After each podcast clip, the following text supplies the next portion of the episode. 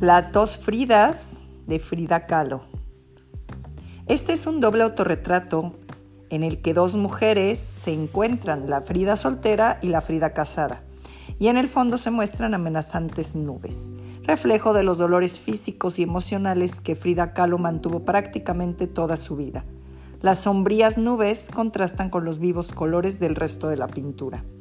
En la obra, Frida Kahlo hace una búsqueda de ese equilibrio necesario para sobrellevar su divorcio, el dolor físico que arrastrará toda su vida debido a un accidente que tuvo a los 18 años y el intenso dolor de una maternidad que quedó interrumpida demasiadas ocasiones. El tema de la dualidad, o sea, la presencia de dos naturalezas dentro de un ser, es recurrente en las obras de Frida Kahlo. Se encuentra esta obra en el Museo de Arte Moderno en la Ciudad de México.